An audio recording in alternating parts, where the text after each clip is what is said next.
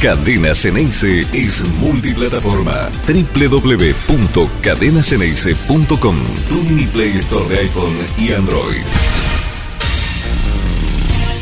¿Cómo anda todo el mundo? Viernes, qué día, qué partido que se nos viene, qué momento. Está empezando a jugar el segundo tiempo de Croacia y Brasil. En este mismo instante, 0 a 0 el partido Evidentemente, para aquellos que creían que esto podía ser un nuevo paseo de Brasil, no, no, no, no. El subcampeón del mundo no es lo mismo que Corea. Claramente, un partido en eh, los primeros 45 minutos, muy cerradito, casi sin llegadas. La verdad que los croatas se encargaron muy bien de disolver toda posibilidad de ataque constante de los brasileños. Está claro que tampoco pudieron hacer demasiado para molestar al arquero de Brasil, pero este 0 a 0 a muchos a esta altura lo sorprenden. Claro, Brasil pasa a ser para casi todo el mundo el principal candidato a ganar el Mundial, ¿no es cierto? Pero, pero, los partidos hay que jugarlos. Segundos, 45 minutos. A ver, ahí tiene la posibilidad de Brasil, casi, ¿eh? Esta tal vez la más clara que ha tenido en el partido no valía nada. No valía nada, la tuvo Vinicius Juniors, intentó picársela al arquero croata, pero estaba en posición adelantada. Esto tal vez es lo más importante ¿eh? del partido de Croacia-Brasil que se está jugando ahí en Qatar. El primero de los cuartos de final no valía nada. Primero parecía que había un empujón de Richarlison, la jugada siguió, un rebote. Bueno, ahí está. Finalmente terminan cobrando posición adelantada, no de Neymar, que era el que ensayaba el remate hacia el arco croata, pero nada valía, ¿eh? nada valía. Ahí quedó, a ver, ¿van a estar revisando una mano? Atentos, ¿eh? ahora vamos a empezar con el programa. Atención todo el mundo, están chequeando una mano absolutamente involuntaria, pero en el bar todo puede ser. En el bar todo puede ser. Hay una pelota que la perdió de rastro. Voy saludando a mi compañero Flaco Fornés, que ya está enganchado. Hola Flaco, querido, ¿cómo andás? A ver, se está revisando en el bar. Flaco, ¿cómo andás? ¿Qué Marce? ¿Cómo están? Hola a todos. Con calor acá esperando a Argentina. Qué calor. Qué calor. Nada, nada, siga, siga, dijo el referí. siga, siga, así es. Sí, así es. Bueno, ya la verdad, lo que pasa es que uno, no se puede jugar demasiado en esto, ¿no? Han cobrado cada penales insólitos en el Mundial que, bueno, hay que esperar hasta último momento a ver qué es lo que revisa. Me parece que ahora con buen criterio, más allá que la pelota tocó en la mano, de ninguna manera eso podía ser evaluado como penal. El partido sigue entonces 0 a 0, Croacia, Brasil y nosotros ahora en un ratito vamos a hablar mucho también, por supuesto, de la selección argentina. Va a venir Pancho para comentar qué, qué es lo que nos espera, qué es, qué es este rival Holanda, Países Bajos, como cada uno lo tenga ganas de llamar, pero es con el que vamos a jugar esta tarde, la tarde de Argentina, 4 de la tarde, en un ratito nada más. Por supuesto que haremos un programa casi pseudo express en el día de hoy, ¿eh? entendiendo que no, no hay demasiado por contar de boca. Sí tenemos un pequeño recuerdo, porque el 9 de diciembre también en la memoria de los hinchas de Boca, aunque a alguno le parezca increíble, tiene, tiene cosas muy buenas y muy lindas y desde hace muchísimos años. Lo que pasa es que nosotros, los hinchas de Boca, nunca hicimos demasiado a la araca por haber ganado finales o partidos decisivos. ¿Habrá sido un error? ¿Habrá sido una omisión de los hinchas de Boca a lo largo de tantísimo tiempo? No lo sé. Yo creo que, la grandeza no se mide en el festejar eternamente un solo triunfo. La grandeza se mide en, eh, en, la medida que uno intenta seguir progresando, ganando, sumando cosas. ¿No es cierto? Ahí está, ahí está lo importante. Eh, Boca, por ejemplo, tiene una final ganada en el año 76, 20 de diciembre de 76. ¿Alguno de, nosotros creció con el recordatorio permanente? No, la verdad que no. Hasta algunos hinchas de Boca ni siquiera lo sabían con el correr de los años. Claro, porque estaba casi, casi oculto. Bueno, un 9 de diciembre también, pero de hace exactamente 60 años, uno, un hito muy importante, casi un punto de inflexión de la historia de Boca tenía que ver con la participación decisiva del querido Tano Roma, el recordadísimo, Antonio Roma, atajándole aquel penal a Delem, con esas, sí, con esas historias, pero que tenían que ver más, más que nada con, con la mitología ¿eh? de, los bosteros. eh, hace un, no, tantos años aparecieron imágenes inéditas que en un ratito las vamos a compartir, ¿sí? Pero digo, haciendo referencia a esto, que los hinchas de Boca no, necesitan de, todo el tiempo ¿eh? andar recordando algo que pasó alguna vez. Y saben que está bien, cada uno es como es. Cada uno sabe cuál es el punto máximo de su historia o el punto máximo del logro que, pueda llegar a obtener eh, en, su vida. El de Boca claramente fue en eh, aquel, aquel día de noviembre contra Real Madrid. Ganarle al, al equipo más poderoso económicamente y de más triunfos de Europa y probablemente del mundo. Yo no tengo exactamente la estadística, pero el Real Madrid es el Real Madrid y el equipo más importante de toda América, como lo es Boca Juniors, enfrentándose en el duelo de colosos, ahí ganó. Ahí ganó Boca. Y, ese es nuestro triunfo y nuestra épica más grande de la historia, que por supuesto está repleta también, ¿eh? repleta de triunfos que son importantísimos a nivel local, a nivel internacional. Nosotros nos tenemos que sentir absolutamente orgullosos de todo lo que somos como hinchas de Boca y de lo que representa la institución que tanto amamos y que, y que tanta atención le, prestamos todos los días de nuestra vida acá. Antes de adentrarnos en cuestiones de la selección argentina, que todavía no tiene equipo confirmado, lo acabo de escuchar a, a Titi Fernández, que está desde Qatar, casi, casi que descartándolo a Di María. Así que esto pasa a ser una noticia ¿eh? fuerte, importante. Ahora vamos a, tratar de, dilucidar con el flaco Fornés también y cuando se meta Pancho, cómo, cómo puede llegar a ser una probable formación de la Argentina sin Di María. Yo sinceramente confiaba en que el Fideo de Di María iba a estar. A ver, se acercó Croacia, ¿eh? Perisic otra vez este número 4 que es fenomenal. A ver si puedo ver la repetición de la jugada. Por la punta derecha, la pelota. Tres dedos lo cambian de frente, ahí en el lateral izquierdo donde la recibe Perisic. El centro no llegó a la cabeza de nadie. Bueno, un acercamiento que tuvieron los croatas que siguen haciéndole un partido de igual a igual a Brasil. ¿eh? 13 y 11 aquí en la República Argentina. La expectativa es muy grande por el partido de nuestra selección, pero por supuesto que todos estamos con un ojo, nosotros haciendo programa, pero también mirando este partido que si Dios quiere, si Dios quiere y hoy Argentina logra pasar Holanda, saldrá el rival de una futura semifinal, ¿no es cierto? Eh, Denis Damián, ¿qué decide? ¿Una final de Copa Libertadores? No, no nadie hable de, habla de que sea poca cosa. Simplemente que no se hace a la araca. O vos ves que los hinchas de Boca hagan a la araca de cada Copa Libertadores que ganan. No, ¿no? Y tenemos seis. Tenemos seis. Esa, esa es la diferencia. tenemos seis. Y, también le ganamos la primera de todas las finales de la historia. La primera la ganó Boca hace largamente más de 40 años. este 20 de diciembre se van a cumplir 46 años. ¿Y alguno creyó? ¿O alguno creció escuchando un bombo permanente de los hinchas de Boca? No, había pasado casi, casi que al olvido. ¿eh? La Copa Libertadores no te creas que, que tiene un sustento superior al haber dejado casi, casi en el olvido 46 años o 42 ¿eh? hasta que ellos pudieron ganar una final. 42 años en que los hinchas de Boca no refregaron nada a nadie. Pero está perfecto. Repito, cada uno festeja lo que puede y lo que quiere. ¿Mm? Y lo que tiene, Marce, porque nosotros ganamos cosas más seguidas por ahí, ¿no? Festejamos más y ellos ganan una cosa por cada dos años, cada tres años y la tienen que festejar y, remarcar todos los años. No como nosotros que tenemos la suerte de ganar cosas casi todos los años seguidos, ¿no?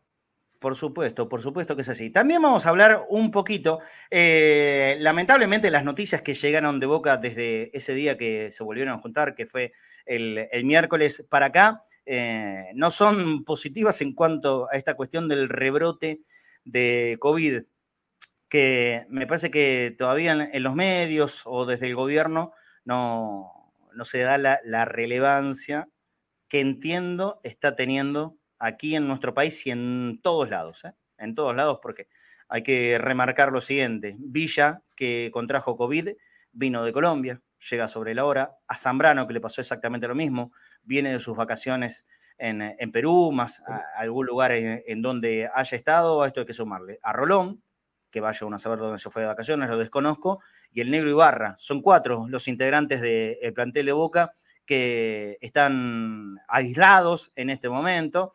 Por supuesto, sin, sin tanto problema como lo era hace un año y medio o dos, ¿no es cierto? Que tenía que tener un aislamiento total, absoluto. Ahora estarán tranquilos en su casa y en un par de días, yo supongo que ya en la semana que viene, todos, los cuatro, con el negro y barra a la cabeza, van a estar restableciéndose al trabajo de pretemporada. Trabajos, trabajos que ya han empezado, ¿eh? que eh, empezó con el doble turnos, en el doble turno, el día jueves, van a continuar seguramente hoy en solo un turno por este tema de, los partidos. Entiendo. O tal vez hagan un segundo turno después del partido de Argentina, que es probable, ¿no? Flaco, con estos calores tremendos, mira, ahí tenemos imágenes que se la tomamos a, la cuenta de Boca Oficial, le mandamos un abrazo y un saludo muy grande a toda la gente de, prensa de Boca, que hacen un excelente trabajo, ¿eh?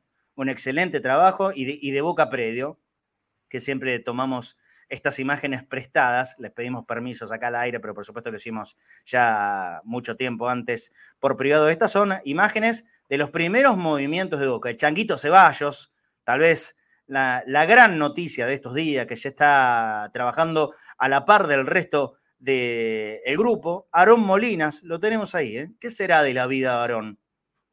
¿Qué será de la vida de Aarón? ¿Llegará alguna oferta?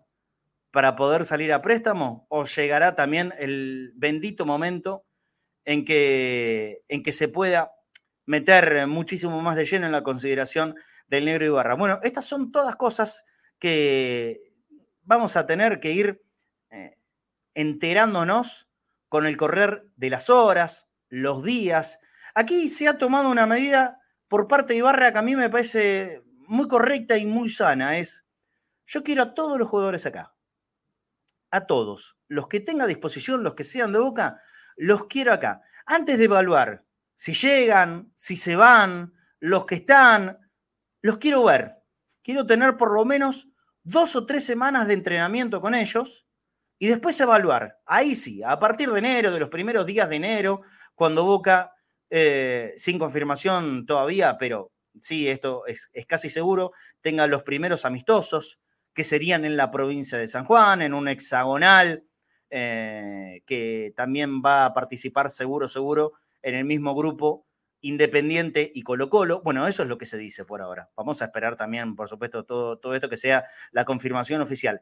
Ahí ya en esos momentos, con las primeras evaluaciones serias de prácticas de fútbol y algún partido, ah, de ahí en adelante, sí, ver cuál es el, el jugador que pueda quedarse o no dentro del plantel. Así que, sinceramente, no, no hay que arriesgarse a, dar ninguna sentencia sobre ninguno de los que están actualmente flaco en el plantel de Boca, porque hace 10 días todo el mundo hablaba, Valentino llega, Valentini llega y se va.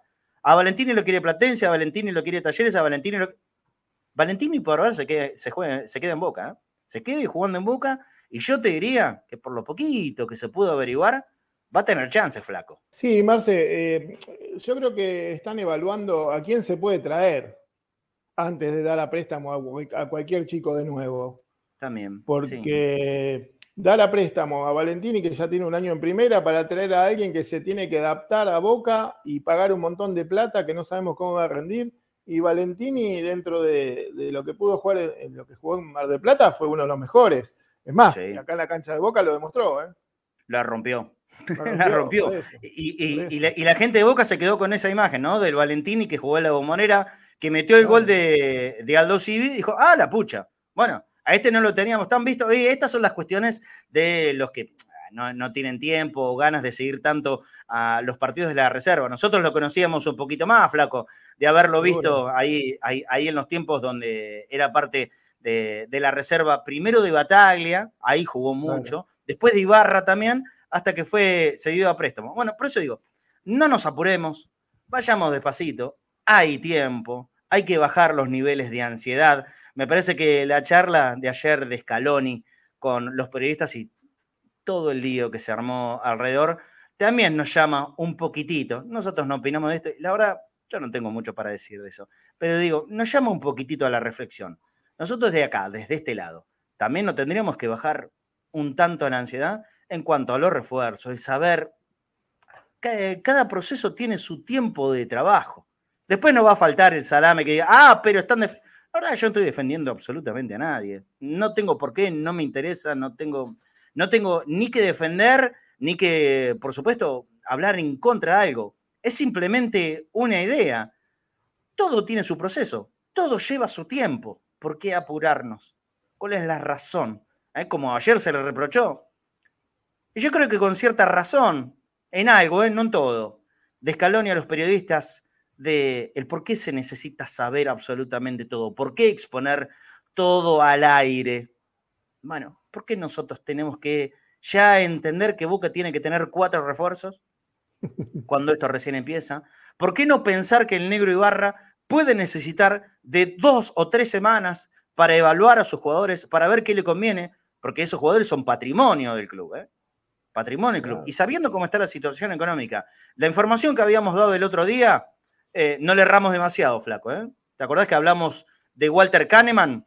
Y que yo en, en, una reflexión final dije, y por lo que hablé, la verdad no me dio la sensación que sean demasiados optimistas. Bueno, esa misma noche de miércoles se termina de confirmar la noticia que Kahneman renovó contrato con el gremio de Brasil un año más, así que es uno de los nombres que ya se empiezan a tachar a posibilidades centrales a futuro. Seguramente en, algunos días eh, se podrá eh, volver a pensar en Meroya o en alguno que busque. Boca va a traer refuerzos. Eso está claro. Boca va a traer refuerzos. Eso quédense tranquilo. Ahora, que por ahí no tenga que ser de inmediato, ya, ahora, mañana. Bueno, eso tiene que ver con las decisiones y con el apuro que tenga el cuerpo técnico también. Con el que no, y esto lo doy como información, Cuidado que todavía no hubo charlas concretas. Sí, probablemente lo vaya a ver este fin de semana. Sí, esto es una información. Este fin de semana probablemente tengan una charla entre el negro Ibarra, la gente del Consejo de Fútbol, por supuesto, Riquelme, para hablar de nombres concretos e ir apuntando de a poco.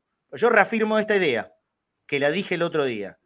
Aquellos que están apurados, aquellos que están ansiosos, y bueno, vayan tratando de eh, tomar otra postura o si no, bueno, sigan poniéndose nerviosos y ansiosos, porque Boca no se va a apurar. Yo no estoy acá haciendo evaluación si esto está bien o está mal. ¿eh? A mí también me encantaría tener jugadores y ya la seguridad a ver qué es lo que vamos a contar en el 2023. Pero comprendo que esto no lo puede hacer casi, casi nadie. Casi nadie. Y ni siquiera tiene que ver con un tema de falta de dinero, sino muchas veces que las intenciones de Boca de ir a buscar a un jugador en particular elevan el precio en 10 veces y Boca no tiene que pagar, no tiene por qué pagar cualquier disparate. Sí se habló y si en un ratito podemos tener imágenes, estamos tratando de hacer un trabajo con, ah, Nachito, eh, si, puede lograr eh, pasar imágenes que por supuesto yo le voy a decir al control, sobre un nombre que en las últimas horas se deslizó como intención de Boca y me estoy refiriendo a Belmonte. Pero con tranquilidad, demos vuelta a la página. Hablemos del Mundial, hablemos de Argentina y hablemos del rival de Argentina. Y para eso está Esteban Sánchez, nuestro querido, querido Pancho. Hola Pancho, ¿cómo andás? Buen mediodía. Hola chicos, buen mediodía, ¿cómo están? ¿Todo bien? Hola Pancho. Muy bien, muy bien. Hago una mirada otra vez para el partido con Brasil. Esto sigue 0 a 0, ¿eh? Ya 15 minutos, 20, perdón, casi 20 del segundo tiempo. A 0 a 0. ¿Lo estás mirando con atención vos, Pancho, esto? Sí, bastante parejito. Ahora Brasil mejoró un poco, ha tenido algunas chances, pero la verdad que bastante bien Croacia. Eh, sabemos los jugadores que tiene Croacia, eh, tiene jugadores de, jerarquía, de experiencia, algunos que, que, se sumaron como Guardiola, uno de los centrales, y es un buen equipo. Pero bueno, Brasil sabemos la jerarquía que tiene y más allá de que Croacia por momentos lo ha superado individualmente, en cualquier momento te puede generar problemas pero bueno, por ahora está parejo. Veo que Brasil cada vez se acerca más y lo va a terminar encerrando, pero por ahora Croacia lo tiene, lo tiene bien. Si vamos por los deseos, a ver que se viene Brasil. Ahí está, bueno. Lo tuvo, ¿eh? Lo tuvo. Enorme atajada del arquero croata. Estaba a, nada, ¿eh? a centímetros pasó del brazo la situación, ahora lo habíamos dicho en anterior de Vinicius, esta, esta es claramente la más importante que tuvo el equipo brasileño en el partido. Siguen 0 a 0, pero como tal cual lo dice Pancho, ya cada vez está más inclinado esto. Cabezazo dentro del área, la revolean los croatas defienden prácticamente dentro del área chica. Si hablamos de conveniencia, Pancho, obviamente lo que más nos convendría que esto, sea cual sea el ganador, vaya largue, ¿no? sí, sí, sí, seguramente. Brasil no se desgastó nada el partido anterior, así que le vendría bien un poquito de, desgaste. vienen, paseando, ¿no? Están como en, un cumpleaños hasta ahora eh, en el Mundial y, y, si se lo llevan un par de minutitos más, aunque sea a desgastar los croatas, sería una buena noticia para Argentina, pero Argentina primero tiene que hacer su trabajo. Y Pancho, seguro que no es fácil hoy, ¿no es cierto? Y no, ya llegamos a cuarto de final, donde la mayoría de los equipos te pueden ganar. Eh, obviamente es candidato a Argentina, pero es una selección de, de, jerarquía que lleva 19 partidos invicto, que con Bangal no ha perdido. Eh, estamos hablando que los tres centrales, uno juega en Ajax, uno juega en Liverpool, eh, otro juega en Manchester City, incluso de suplente tiene a Delay que juega en el Bayern Múnich, o De Bryce que juega en el Inter, De Jong, Memphis Depay. Siempre el, problema que por ahí tenía Holanda es que le faltaba peso arriba y en este mundial apareció Gapco, que, convirtió tres goles. Lo raro de este chico es que convirtió tres goles y solamente pateó tres veces al arco. O sea, en cinco intentos de disparo, tres fueron al arco y los tres fueron goles. Así que es un jugador muy efectivo, que mide 1,90, que tiene técnica, que hay que tener cuidado, pero bueno, eh, es joven todavía, recién está arrancando en la selección holandesa y hay que ver si, si no le pesa este partido. Eh, además tiene buenos carriles. Bueno, para, listo. Metámonos en el análisis, ¿te parece? Con plaquitas incluidas. Ibas a hablar del tema de, los carrileros, que ahí seguramente pasa la principal preocupación de Scaloni, es lo que se viene hablando en todos estos días. Pero empezamos con el análisis para la gente que está en plataformas audiovisuales y si no, por supuesto, también invitado a todos aquellos que están en el modo radio. Adelante, Pacho. Bueno, más o menos eh, pasé capturas de, de lo que fueron los cuatro partidos. Esto fue con Ecuador.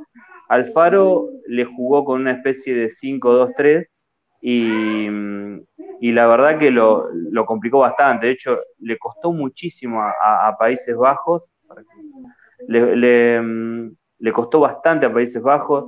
Ecuador debe haber llegado 10 veces por lo menos y Países Bajos llegó una vez o dos y después fue casi sometido por el equipo de Alfaro. Fue un gran partido de Ecuador, flojísimo de Países Bajos el sistema ese día de Países Bajos fue un 5-2-1-2 o, 3-4-1-2, como lo quieran ver.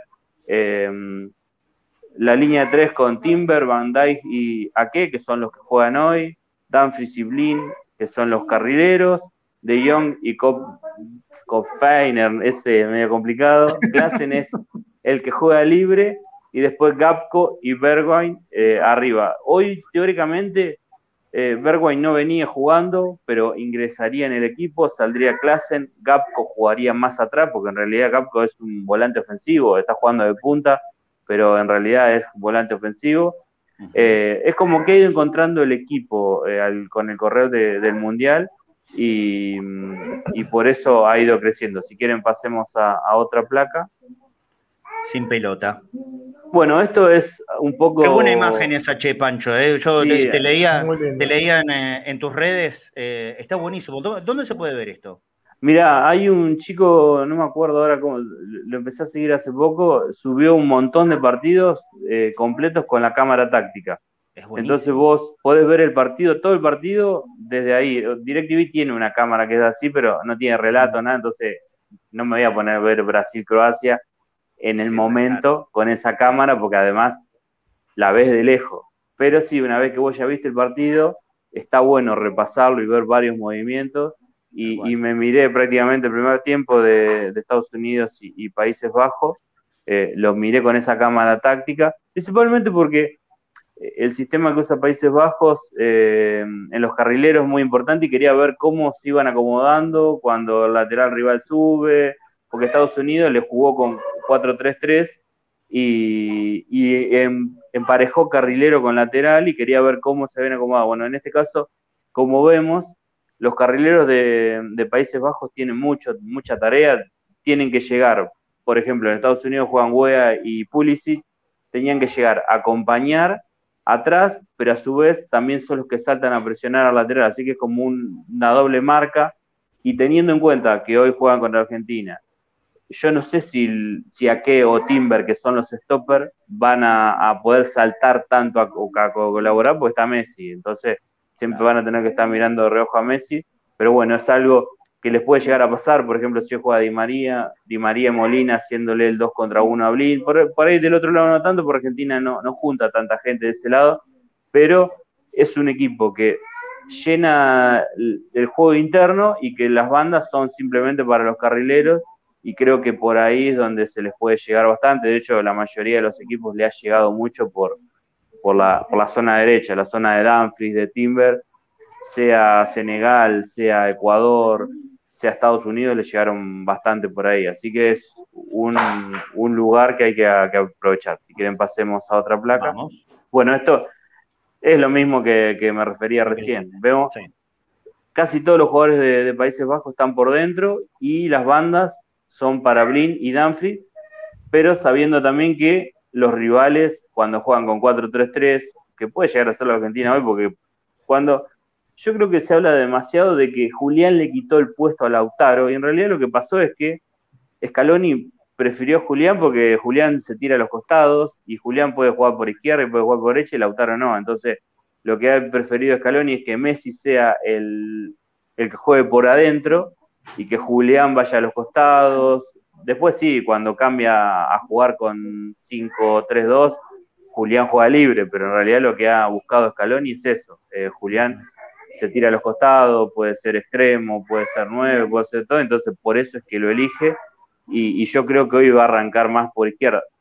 Hay que esperar qué, pasa con Di María principalmente, pero eh, yo creo que puede llegar a jugar más por izquierda Julián si es que juega Fideo y ahí sí generar un 2 contra 1 contra, contra los carrileros de, aparentemente, Aparentemente, Pancho, está complicado ¿eh? que juegue Di María desde el principio. Lo mismo de Paul.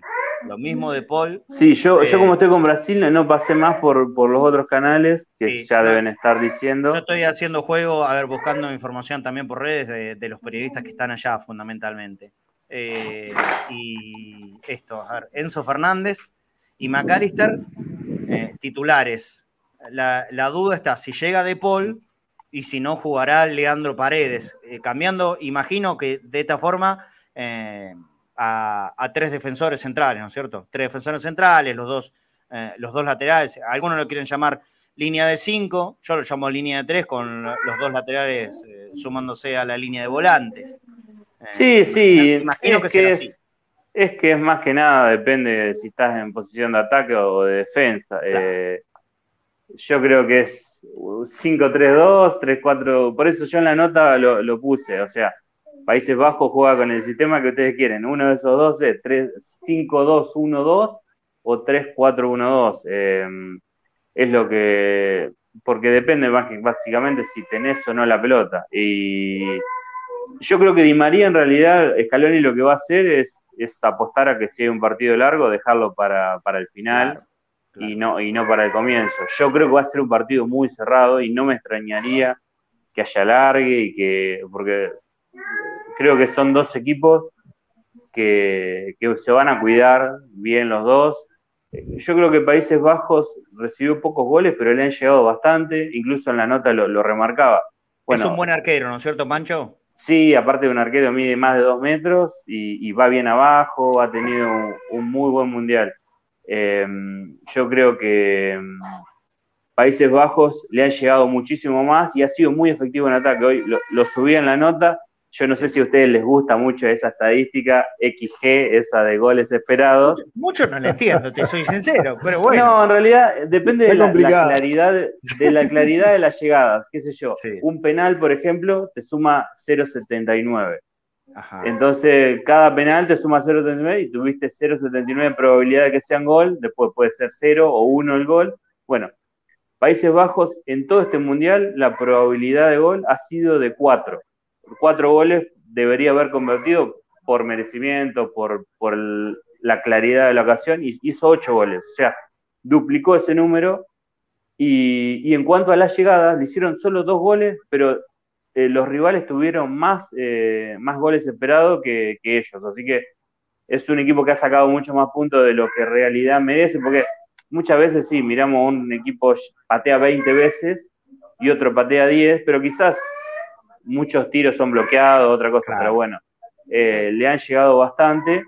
Incluso Argentina en esa estadística es de los peores, porque Argentina es de los que tiene más chances de goles esperados y, menos goles no ha convertido tanto. claro. Y a su vez Argentina en el Mundial es la selección a la que menos goles esperados le han creado. O sea, Argentina es la, teóricamente la que mejor defiende, claro. porque los goles que le han convertido fueron con poca probabilidad, básicamente. Fueron tiros que no.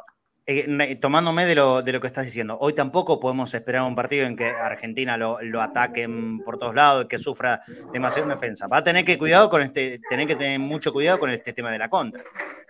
Sí, yo creo que va a depender muchísimo de, cómo tapa a los carrileros. Eh, Estados Unidos le hizo muy buen partido a Países Bajos, lo superó por varios momentos, le tuvo la pelota, pero decidió marcar algo que para mí está bien, decidió marcar lateral contra carrilero y muchas veces los delanteros de, Países Bajos se tiraban a un costado y atraían al lateral y el carrilero quedaba solo. Eso es lo que te puede pasar si, si, si decidís eso, pero eh, le llegó muchísimo más que nada por los carrileros. Para mí Estados Unidos podría haber, el 3 a 1 fue bastante mentiroso, podría haberle ganado incluso a Países Bajos, pero bueno, fue muy efectivo, es un partido inteligente eh, fueron claves Blin y, y, Danfries y a partir de eso lo complicó.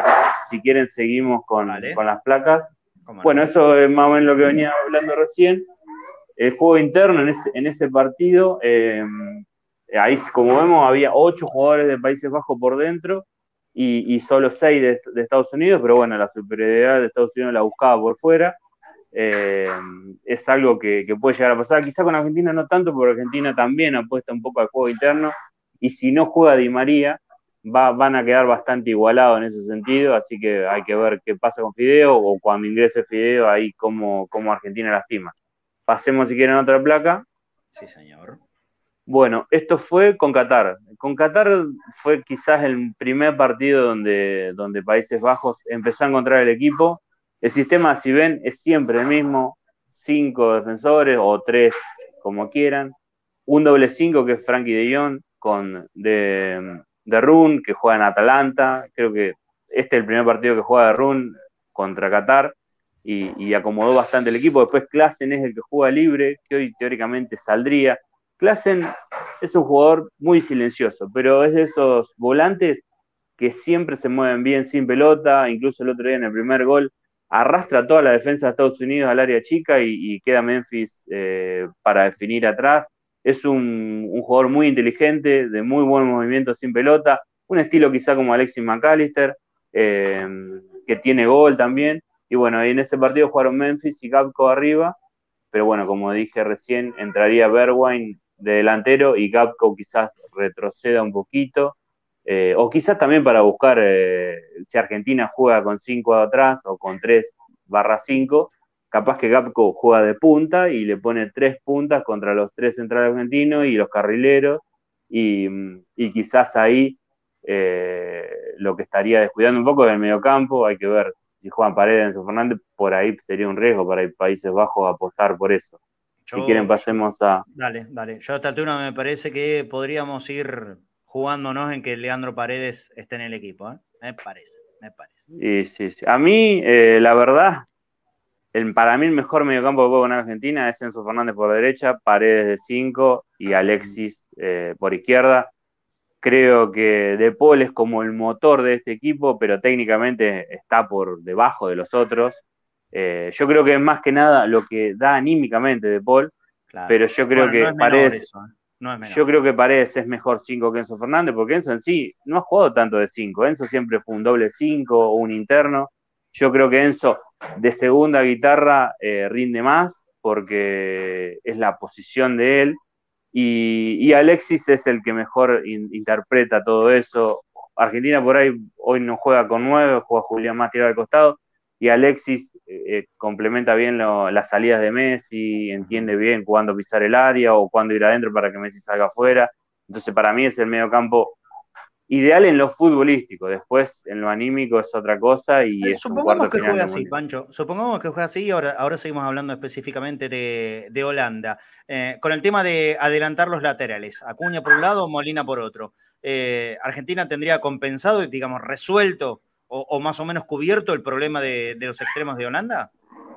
Sí, sí, sí, en realidad lo que estaría haciendo es emparejar mano a mano Acuña con, con Danfries, eh, Molina contra Blin, y, en realidad eso en realidad es lo que tenés que hacer incluso jugando con cuatro atrás. El tema es que si vos jugás con cuatro atrás, emparejás Acuña y Molina contra los carrileros, después ellos tienen dos puntas que quedarían mano a mano contra Cuti y Otamendi, y es eh, Paredes o Enzo Fernández el que tiene que compensar eso, y ellos no son eh, cinco de compensar, eso en ese caso sería Guido. Yo pensé que iba a terminar jugando Guido, eh, no sé qué pasará por la cabeza de Scaloni, pero a mí, si Argentina juega con cuatro, no me extrañaba que, Guido sea titular, por ahora no es opción, y si juega con cinco es lógico que juegue Paredes o Enzo Fernández de cinco, pero sí, yo para mí, sea el esquema que sea, hay que emparejar a Cuña y a Molina contra los dos carrileros, y después ver cómo, cómo no, porque somos Argentina, Cuti y Romero también y pueden jugar mano a mano y pueden acomodarse bien, pero bueno, hay que ver también si ellos cambian y juega Capco. Eh, por ahí, si, si no te llega a complicar, porque se paren con, tres puntas, ahí sí, si ellos se paran con tres puntas y nosotros jugamos con cuatro atrás, eh, te complica bastante más el, el, tema porque va a tener que colaborar más volantes, así que Va a ser claramente un partido muy táctico. sí, sí, muy, muy, táctico. Muy táctico de detalles. Eh, de cualquier cosa que te puede influir en el momento, una inspiración de Messi o, de cualquiera, o incluso de jugadores de ellos, pelota parada. Ahí es donde yo eh, confío mucho en la Argentina, Pancho. Yo creo que Argentina tiene, tiene muchos recursos de posible inspiración. No, solo Messi. Sí, eh, sí, sí, Este momento de Julián, el propio Leandro Paredes. Hoy, hoy Paredes te da la posibilidad de un tiro flaco de, media distancia. ¿Mm? Sí, sí yo creo que, yo creo que no hay otro. ¿eh? Si juega Paredes y Enzo Fernández se suelta, yo creo que Enzo Fernández puede, puede romperla. Y para mí es la posición de él. La realidad es que a mí, a mí me gusta mucho Paredes. Yo siempre jodo con Paredes pero el mejor volante hoy por hoy argentino en la actualidad en Europa es Enzo Fernández. O sea, el impacto de Enzo Fernández en el Benfica ha sido increíble y de hecho yo sigo muchos analistas españoles que la tienen muy clara y lo piden para el Real Madrid, para el Barcelona y como que es un jugador que enseguida a cualquier lado que llega impacta y por eso no me sorprende al final el que se termine quedando con la titularidad en esta selección, así que si se suelta con paredes al lado, yo creo que, pueden generarle bastantes problemas a, Países Bajos. Bueno, veremos. A dos horas 20 de partido, el técnico no suelta prenda, flaquito querido. ¿eh? Así que está bien, hay que ser así, hay que contar hasta el final. Está bien. Está bien. Sí, sí, a mí, me gusta que sea así, porque aparte hoy por hoy. volver al Toto Lorenzo. Claro.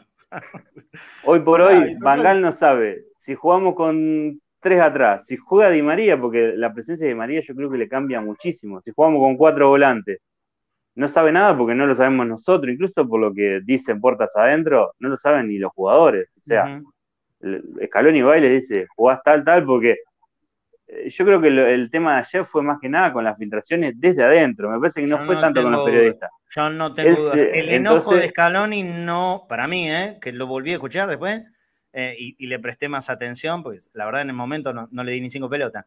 Eh, para mí, si hay alguien o algo con, lo que estaba enojado Scaloni, no era con los... No era la, Gente, lo primero que hace, lo, más rápido, le pega a los periodistas, los odia a los periodistas. Después los escucha, los consume todo el tiempo. Y más, y más a esos periodistas, Marce. Sí, sí, claro. claro. Está mal, ahora, pero los mira todo el tiempo, ¿eh? Eh, es una contradicción muy grande para pensarlo. Eh, no, es que en realidad no, nos pasa todo. Yo, por ejemplo, yo estoy era enojo interno, ¿eh? para mí. ¿eh? Sí, sí, yo para mí, pero por ejemplo con el tema de los periodistas, yo estoy de la mañana viendo a ver qué pista dan del equipo. Nada. entonces, a su vez, los periodistas obviamente van a tratar de sacar pistas y, es obviamente que en realidad Scaloni se enoja con lo de adentro. Por eso directamente ya ni siquiera le da a los jugadores el día antes del equipo, se lo da dos horas antes. Eh, para Y bueno, el otro día lo, de Papu Gómez, nos enteramos prácticamente la planilla. Claro, en el pucho. Eh, bueno, no está mal. No está mal, no está mal. En un partido tan táctico como este, para mí está perfecto. O sea, principalmente yo creo que es la presencia de, de, Di María, sí, o Di María no. Creo que lo que, lo que por ahí a, Países Bajos le, puede cambiar muchísimo el panorama. Después, si no juega de Paul y juega Enzo Fernández más suelto y juega Paredes, no creo que modifique demasiado para ello. Pero la presencia de Di María y el sistema, eh, sí, les cambia bastante. Seguro, seguro. A todo esto, ya vamos a ir cerrando el informe de Pancho con las últimas plaquitas que quedan. 86 minutos, casi 30. Croacia, Brasil, siguen 0 a 0. Los croatas, evidentemente, se la han mancado bastante bien. Brasil cambió un poquito las energías en el segundo tiempo, tuvo más llegadas, un par claras, pero tampoco es que lo llevó por delante, ni mucho menos, ¿eh? por lo poquito que puede ojear en este segundo tiempo. Dale, Pancho, vamos, vamos cerrando el. Sigamos con las placas. Sí. Bueno, esto fue con Senegal, el primer partido. Sí, el sistema es el mismo, siempre. Bueno, y acá podemos ver lo que puede llegar a pasar hoy. Ese día jugó Danfries, Delay jugó de, central, Delay es el jugador que juega en Naya, jugó en Juventus, ahora juega en el Bayern. Van Dijk, Jaque y Blin. Después eh, Delay perdió el puesto con Timber, Timber con Lisandro Martínez en el Ajax habían armado una muy buena dupla central, los dos muy jóvenes, muy rápidos. Eh, hoy por hoy es el que juega ahí. Después en el mediocampo esa vez estaba jugando Berwise, que Berwise es más que nada un volante ofensivo con De Jong, ese partido fue flojo. Gapco jugó como podría llegar a jugar hoy y después dos puntas, Bergwijn y Hansen jugó que es un 9, pero hoy jugaría Memphis. Es quizá lo, que ha buscado si, si, cambia, es poner otro punta más y que Gapco llegue de atrás para por momentos ser tres puntas en ese partido también sufrió mucho por, la banda de Dumfries, eh, es quizá el, déficit mayor que ha tenido. Eh, Dumfries es el carrilero que más va al ataque, muchas veces queda arriba por, la distribución de marcas, y ni Timber ni Delight han logrado eh, ser sólidos en esa zona. Así que por ahí, bueno, de este equipo que armó contra Senegal ya hay cuatro jugadores que, no jugaron más, que, que fueron reemplazados suelen ingresar, pero bueno, es como que ha ido encontrando el equipo. Eh, ese día contra Senegal, si no fuera por Mendy y los errores del arquero de, Senegal, eh, no sé si ganaba Países Bajos, porque me parece que Senegal había sido un poquito mejor. Si quieren, pasemos a otro. Bueno, esto es otra vez con la cámara táctica. ¿Cómo se paran en salida? Carrileros bien alto. Eh, Timber y Van Dijk se paran ahí cerca del arquero. A que en el City es central por, izquierda, pero puede ser lateral, se para más Y después Frankie de Jong es, clave porque cuando no hay superioridad para salir, él baja. También es un jugador que arriesga muchísimo, lo podemos ver quizás recibe e intenta darse vuelta y girar y, salir de las presiones. Cuando sale de las presiones deja bien parado a Países Bajos, pero a veces si lo presionan bien se la pueden quitar porque él arriesga bastante. ¿Quién puede ir con De Jong? Yo creo que y depende, depende cómo se paren ellos, porque muchas veces De Jong va por la izquierda, a veces va por la derecha. Si nosotros jugamos con 5-3-2, va a ser Enzo o Alexis, ellos dos, cualquiera de esos dos van a saltar contra, contra el doble 5 de ellos. Y bueno, después, como vemos en esta imagen, todos están por adentro y los que están bien por afuera son, son siempre los carrileros, los puntas están por adentro, tiene una especie de enganche con Klassen. Eh, ellos en sí buscan atraer, dejan el carrilero ahí abierto para ir, pero bueno, ahí, como les dije hoy, Estados Unidos apostó a marcar lateral contra carrilero. Ahí, por ejemplo, a lo dejó suelto porque Robinson, el lateral izquierdo de Estados Unidos, estaba más cerca de, de Capco para, para, que no quede mano a mano. Entonces ahí por ahí le generó varios problemas eh, Países Bajos a, a Estados Unidos por, por esa duda que siempre tenía lateral contra, contra carrilero. Sinceramente, pensando en esto, me parece que, más allá de que sea por ausencias o no, si es que finalmente se decide con, tres centrales y, dos tipos ocupando el espacio de los laterales, no está nada mal, ¿eh? El esquema y el equipo argentino. Nada. Es depende lo, como lo que preferís. Si vos te querés contrarrestar a ellos, sí. Después, si vos querés em, lastimarlos y, puede jugar Di María, porque yo creo que está bien que la duda sea Di María o cambio de, esquema, si puede jugar Di María, eh, podés lastimarlos contra Blin, a la espalda de Blin, quedando mano a mano con Ake. Entiendo, eh, entiendo. Bueno, pero. Entonces, es la duda que te puede generar. Sí, a la reflexión anterior. Incluso, eh, incluso en otros momentos, porque Blin, el lateral, el carrilero izquierdo, no sube tanto como Danfri. Entonces, por ahí muchas veces Di María puede bajar con él y ahí ya estarías bien acomodado. No siempre, porque Di María no puede bajar con un carrilero continuamente, pero en algunas ocasiones puede hacer y después atacarle la espalda. Es, pero sí, yo creo que tampoco está mal cuidarse, estamos en cuarto final de un mundial. Y, yo, la verdad lo armar pienso, un partido lo más desde ahí y, ponerlo Di María en, el momento que ya empieza el cansancio. 20 del segundo tiempo, ahí Di María te puede hacer un desastre. Bueno, continuamos. Si queda algo más, la formación. Bueno, y esta la probable formación sería con Nopper el arquero, ha hecho un gran mundial la línea de, tres con Timben, Van Dijk y Nathan Ake, Dumfries, De Jong, De Rune, Blin. Eh, bueno, yo puse a Klassen, pero teóricamente hoy, por lo que leí, podría llegar a jugar Gapco ahí. Y, arriba, bueno, Memphis y la duda de Gapco o Bergwijn. Eh, si pasa en otra formación, está la otra, también la puse también. es lo mismo y con, lo, con ese cambio es quizá la duda que se puede generar y es y ese movimiento puede llegar a cambiar incluso hasta el sistema y jugar con tres puntas. Pero bueno, veremos ahí. ¿Cómo, sí, sí, sí. Es más vertical así el equipo. Sí, es que yo creo que hoy va a ser un Países Bajos bastante vertical. Eh, yo imagino que Argentina va a tener mucho más la pelota que ellos. El promedio de posesión de Países Bajos es un 53%, pero contra Estados Unidos eh, tuvo un 42%. Y yo imagino que va, va a buscar eso de vuelta, sabiendo que Argentina tiene muchos jugadores de, buen pie, va a tratar de, agruparse atrás, recuperar rápido, eh, algo que hacen bastante bien ellos, eh, buscar a, los puntas, que los puntas reboten y dejen a los volantes de frente y ahí salir por los costados con Danfrey principalmente, que es el más rápido.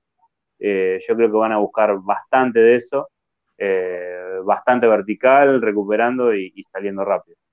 Impecable, Pancho. La verdad nos has eh, completado el programa de la mejor manera y, dándonos a conocer perfectamente lo que será Holanda. Eh, la verdad me, voy a sentar para sufrir el partido, porque esto es así, lo vamos a sufrir todo ese partido, pero realmente eh, va a estar muy, muy interesante en el análisis, sin duda. va a ser un partidito de, ajedrez total. Y, del otro lado hay un bicho, ¿no? Hay un bicho como... sí, sí, sí, Bueno, Bangal estaba viendo las estadísticas sumando este proceso que está invicto en 19 partidos y el anterior, que fue en previo 2014, creo que debe sumar más de 50 partidos y ha perdido solamente 3. Eh, así que eh, le ha ido bastante bien en la selección, incluso teniendo menos material que, otros, pero es un, técnico muy, muy inteligente. Y, incluso en el 2014 nos complicó bastante. Eh, yo imagino que el desarrollo puede llegar a ser bastante parecido, un partido muy, muy cerrado, de muchos detalles y, pocas ocasiones, salvo que Messi esté inspirado como el otro día y empieza a limpiar de a 3 a 4 y ahí, ahí ya no, no, se puede hacer nada. No, obviamente, obviamente. Pancho, querido, te mando un abrazo grande. Dios quiera nos podemos encontrar el martes que viene hablando de una, de una posible semifinal. Ojalá, ojalá, y esperemos que sea analizando a Croacia. Sí, bueno, hablando de eso, paren las rotativas, ¿eh? Terminaron los 90 y cuatro minutos por lo menos, no sé cuánto hubo de adición en el primer tiempo. Hubo cuatro en el segundo, el partido Francia, Francia, malo que digo, Brasil y Croacia 0 a 0, ¿eh? 0 a 0. Así que ya el primer paso, si uno tenía que apostar a algo que me... No me lo saquen a Pancho, que no lo saludé todavía. Si tenía que apostar a algo eh, positivo para Argentina, que el partido que nos puede llegar a enfrentar en una potencial semifinal tenga mayor desgaste, ese objetivo ya está logrado. Así que sí, sí, Ojalá que no tengamos nosotros. no tengamos nosotros, Marce. Que no, lo no, lo, la verdad no lo descarto. Yo lo, veo venir. Pero bueno, ¿qué le vamos a hacer? Vamos a sufrir un poquito y a, y a desearle mejor a Argentina. Ahora sí, Pancho querido, te mando un abrazo enorme. Abrazo chicos, esperemos que nos encontremos pronto. Ojalá, ojalá. Bueno, así es. Vamos a cerrar el programa dando otra vez una, una vueltita de página metiéndonos un poco en, Boca. En el final lo vamos a, dejar para este, este lindo recuerdo de lo que pasaba hace 60 años. Pero como les dije hace un ratito, en, las últimas horas, y yo me, me, guío mucho por la información de nuestro compañero, está claro, ¿no? Yo, si hay alguien a quien, quien tengo que confiar, es a mis propios compañeros, y sé que Fafi Pérez tiene la información posta de lo que ocurre en Boca. Y Fafi, en, eh, en el día de ayer, desde sus redes sociales, anunció que Boca otra vez estaría interesado en Tomás Belmonte, el jugador de Lanús. ¿Lo tendrán? Flaco, ¿lo, tenés conocido? Boca ya lo quiso, ¿eh? Boca ya lo buscó en, eh, en, una etapa anterior, en el mercado de pases anteriores.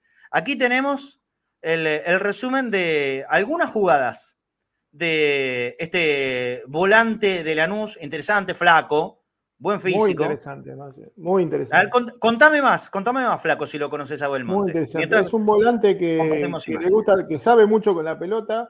Eh, digamos, muy parecido a Varela, ¿sí? pero tiene más eh, movilidad. Es muy parecido en el juego con la pelota. Él te da la pelota justa, le, da, le gusta darle la pelota al compañero, limpia es más de quito de juego, es lo primero que te pregunto. ¿Más de quito de juego el Monte? Las dos cosas. Bueno, no está Tiene las dos cosas. Y, es raspador, ¿eh? Mete. Ajá. Mete. Buena altura Se, se, lo ve. Sí, creo que 1,86, 87. Bueno, jugador alto, importante también. Hoy, hoy, son todos detalles a tener en cuenta. Estamos viendo muchas, muchas jugadas de, de, toque, de anticipo, ¿no? Y también de, querer animarse con la pelota. Sí, por eso te decía, Marce, es, eh, a ver, en fútbol como Varela, pero es más dinámico. Tiene más dinámica que Varela. Se podría capaz que se llega más al área. Es un volante de, todo terreno, como se dice ahora. Pero sabe mucho con la pelota, es muy claro y, y las posiciones lo ocupa bastante bien y es de llegada. Lo que nos falta a nosotros, un volante que llegue. Exacto, flaco. Exacto. Boca carece de goles en sus volantes. Ah, cabezazo aquí. Estamos viendo imágenes que ha compactado nuestro nuevo compañero, Nacho Daria. Felicitaciones a Nachito, eh, que esto se lo pedí a, media mañana y ya evidentemente buscó imágenes de Del Monte para compartir aquí en Cadena Ceneice. Nuestro nuevo compañero Nacho, de Sangre Azul y Oro. Búsquenlo en el canal de YouTube de Nacho, que es realmente muy interesante. Nosotros eh, habitualmente utilizamos material que sube Nacho, Sangre Azul y Oro. Nada que ver con el otro. ¿eh? Esto es el canal de YouTube de, Nacho Daria, un chico con muchas ganas y evidentemente mucho conocimiento. Mira, un montón de imágenes nos consiguió aquí partido contra Boca en la bombonera. El jugador de Lanús, que repito, Boca ya lo ha buscado en anteriores mercados de pases, hasta, hasta parecía muy cerca en el último. Bueno, la intención aparente de Riquelme es eh, ir en la búsqueda del jugador de Lanús otra vez. Lo que siempre digo cada vez que Boca quiere buscar a un jugador de Lanús, flaco, no es fácil, ¿eh? Lanús es de los equipos más difíciles para negociar con Boca. De los más difíciles. Sí. El peor, creo, Marce, no es más difícil, el peor. Lanús y Vélez son los peores para Boca, me parece. Mira, coincido. Lanús, Vélez, sí, sí. Por ahí con, con Banfield Boca tuvo muchísimas más facilidades en, buscar algún negocio, ¿no? Pero la, Lanús siempre fue muy bravo. Bueno, la verdad que si nos dejamos llevar por las imágenes, eh, nos encanta. que venga ya. ¿Eh? Marce, 1.82. 1.82, bueno. Bueno, eh, es una buena altura. Es una buena altura, se, lo ve de, buen físico y, a ver, le presto atención a esto que estás diciendo. ¿eh? A pesar de ser alto, raspa y tiene dinámica. Y, juega bien con la pelota. ¿eh? Sí, sí, aquí lo vemos. Mucho corte, corte y asistencia, fíjate. corte y asistencia. Bueno, interesante jugador que está... a ver, no vamos a dar nada por confirmado, pero la idea de Riquelme sería ir a buscarlo a Tomás Belmonte es un jugador que le gusta mucho, ya lo, lo quiso en otros mercados y Boca haría un nuevo intento en este. Siempre teniendo en cuenta lo que decía al inicio de este programa. Todo lo que tenga a mano y barra todo lo que está trabajando con él, lo, con él, lo va a evaluar.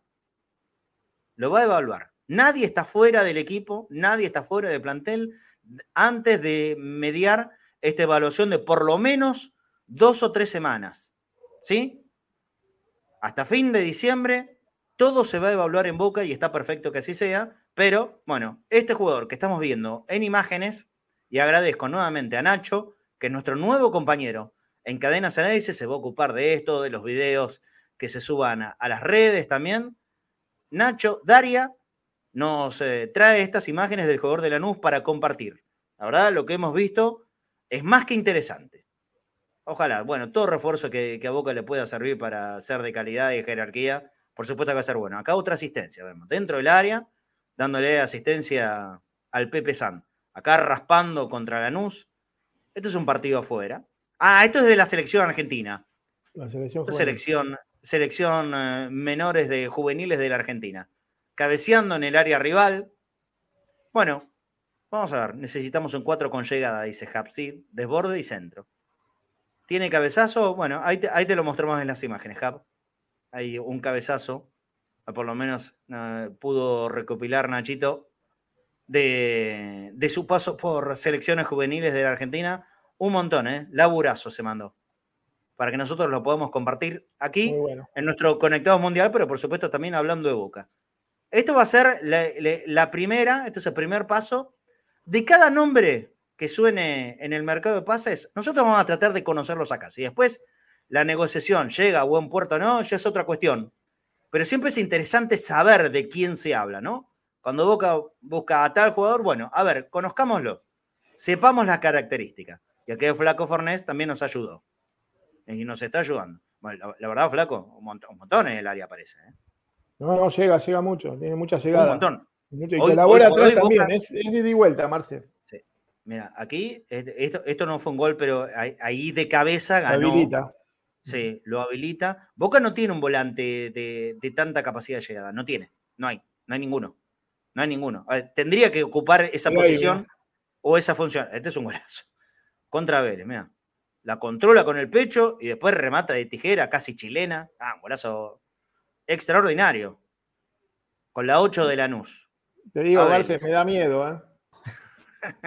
claro, porque ¿cómo hace para sacarle a Lanús este jugador? claro, claro. No, no les hacemos más, ¿no? Digo, no, bueno, más o menos. Es más o menos. Sí, no, Flogeli, ¿eh? Si nos está escuchando ruso o alguien de Lanús, Flogeli, no, la verdad que no. nosotros tenemos mejores que esto. Mira el golazo que hizo, ¿eh? eh, bueno, listo. Si escucha alguien del sur, nada, bloqueemos, bloqueemos la salida a Lanús. ¿Puede, ¿Se puede hacer control? Que no se vea esto en Lanús. Al, al 21 Independiente estamos mirando. Claro, claro, claro, obvio, obvio, a, los arqueros ahí. Ah, mira este, el arquero de quién era. adivinó la punta el arquero. Sí, la adivinó la punta, más o menos. ¿eh? Le, salió más o menos la definición acá. Al de Huracán. De huracán. Ah, una cachetada, más o menos. Eh, bueno, listo, 20 palos piden ahora. Creo que con bueno. Orsini quedamos mano a mano. claro, podemos hacer una sesión, ¿no? Mano a mano. Vos, me das, yo te doy, listo, le, devolvemos a Orsini, nos da Belmonte. Bueno, que pongan algo de plata arriba, le estamos dando un goleador. ¿Qué te parece? Y aparte no fue explotado en boca. Claro, claro. Necesita revancha Orsini, muchachos. Necesita revancha en Lanús. Ya si va a Lanús hace 200 goles, Marce, no tenemos claro, no, bueno. 20 goles en la temporada, Orsini. A veces tenemos una sal que no estaría muy lejos de eso. Bueno, repito, gran laburo, laburo de Nacho Daria. Nachito Daria, un nuevo compañero en Cadena Sanese, realmente no, nos da una, perspectiva muy interesante de lo que puede llegar a ser si se da una negociación y es positiva para que Belmonte pueda ser jugador de Boca. Todo muy inicial, ¿eh? Simplemente lo que hacemos nosotros acá es mostrarles a ustedes qué jugador es el que quiere Boca. ¿Sí? Esa es la idea. No tomen como que estemos dando información porque no es así. Si le mostramos, a ver, surge algún jugador, surge alguna idea, la intención de alguien de adentro Boca por buscarlo, nosotros acá te vamos a mostrar el compacto de video de ese jugador para conocer las características. Bueno, muy bien. Ahora sí, vamos a ir cerrando el programa. Flaco, quedan menos de dos horas para el partido. No hay formación confirmada de la Argentina. A ver, yo voy a hacer un nuevo repaso acá. Si podemos dar algo más concreto de, info, yo creo que no. Yo creo que no va a haber nada. Voy a entrar en la red social de, Gastón Edul, creo que de los mejores periodistas argentinos eh, que están trabajando allá en Qatar, y él no puso nada. Bueno, esperemos. Puede jugar de María, puede jugar de Paul, puede que no juegue ninguno de los dos, puede que juegue con los tres centrales en el fondo, más los dos carrileros adelantados a la mitad de la cancha, lo que algunos llamarían una, una línea de tres, con el ingreso de Leandro Paredes repartiéndose la mitad de la cancha, uno quedará más liberado, si es que es así, Enzo Fernández, más McAllister, que viene haciendo un muy buen mundial, obviamente Messi y, y Julián Álvarez. Bueno, vamos a ver cómo se termina dando el equipo, ¿sí? Hay que tener un poquitito más de paciencia, ya sabrá el momento en, eh, en cuál darlo a conocer el técnico de la selección argentina, Lionel Scaloni, que Lionel hay que estar enfocado en lo importante en lo importante. En lo importante. Lo importante es el equipo, el trabajo. Eh, si después algún periodista se entera o no se entera, me parece que es algo menor. Yo creo que era un tema para tratarlo en off. Eso es lo que creo yo. No, no, no, está mal lo que dijo, pero era para tratarlo en off. No hacer de esto eh, el circo que después, porque es lo que le termina conviniendo a, a, esa gente a la que él le respondió disgustado. Aunque creo, repito, que el principal enojo de Scaloni era con quien le puede, o, con quienes, que él no lo sabe claramente, le pueden llegar a filtrar información a la gente de afuera. Pero esto es un cuento que nunca va a acabar. Perder tiempo y energía en eso me parece que no es importante. Lo importante es el laburo, el partido, entender cuál sea la mejor táctica, que por supuesto es lo que va a hacer eh, el técnico de la selección argentina. ¿Viene Cavani a Boca? Pregunta Denis Damián. No, confirmado. No, no viene, Denis. No, no viene. la copa, Claro, eh, el, primero de enero capaz que sale la tapa. Cavani vuelve a Boca y nosotros vamos a traer con el versito de eso. No, bueno, no sabemos nada. Continúa el partido, casi jugados 10 minutos del el suplemento o alargue entre Brasil y Croacia. Siguen 0 a 0. Esto obviamente, si es que gana Argentina, puede llegar a ser un punto beneficioso, porque son equipos que van a llegar con un desgaste mayor a los 90 minutos. Pero hay que ocuparse primero de lo nuestro y ganar. Vamos a cerrar el programa con las imágenes. Yo me voy a despedir ahora primero de Flaco Fornés. Flaco, te espero el lunes para festejar nuestro día, ¿eh? el día del hincha de Boca, el 12 sí, del 12. Sí, claro, acá estaré. acá voy a estar, Marce. Acá voy a estar. Perfecto.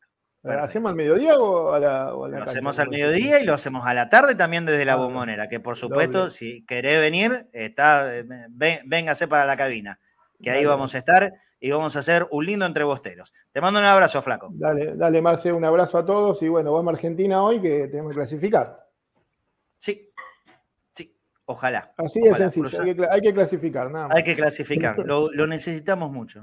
La, tranquilidad, eh, yo sé que tienen que ser cosas separadas, pero la tranquilidad de todo lo que, pueda pasar acá, mucho tiene que ver con, la alegría. Y necesitamos alegrías, alegrías necesitamos en este país. Abrazo, Flaco.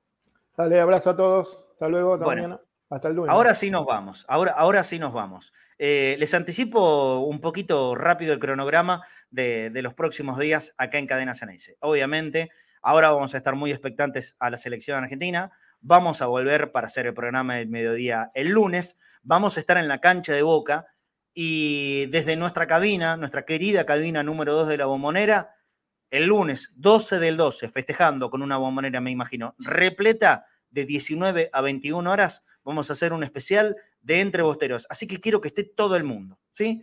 Todo el mundo, hablando, hablando de lo más lindo que tenemos, que es ser hincha de boca. El motivo de alegría permanente del hincha de boca no tiene que ver con que la pelota entre o no, con que haya un torneo más, una copa más, una copa menos. Ya alcanza y sobra con tener lo más lindo, que es ser hincha de boca disfrutar ser hincha de boca. Y eso va, a ser lo que celebremos el día lunes, acá al mediodía y a la tarde y a la noche en la bombonera, donde vamos a estar al aire, por supuesto, y haciendo un lindo entrebosteros. Los quiero a todos, ¿eh?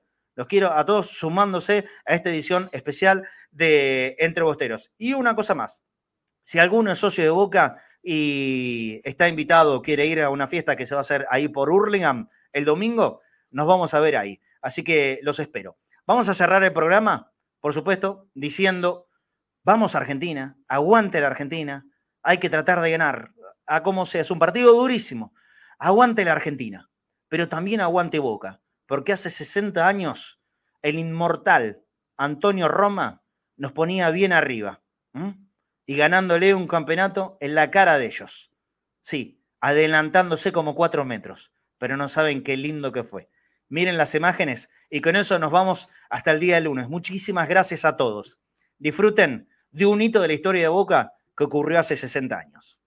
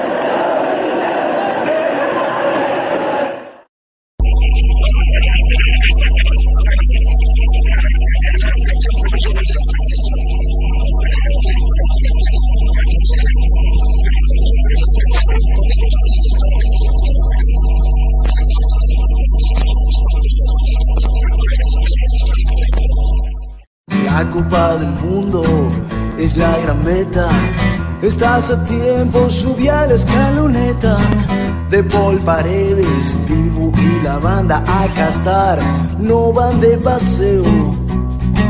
Porque al volante en la escaloneta va un tal Esta banda celeste y blanca traerá la copa. La escaloneta acelera y un gol en boca. Con estos pibes, calle potrero, bien de primera. Toda Argentina sueña con traer la tercera. Sigo alentando, ¿cómo no hacerlo? Si desde el cielo también alienta el Diego esta locura está por despegar, pone primera. Nos vamos a cantar. Esta banda celeste y blanca traerá la copa. La escaloneta acelera y un gol en boca. Con estos pibes, calle potrero, bien de primera Argentina sueña con traer la tercera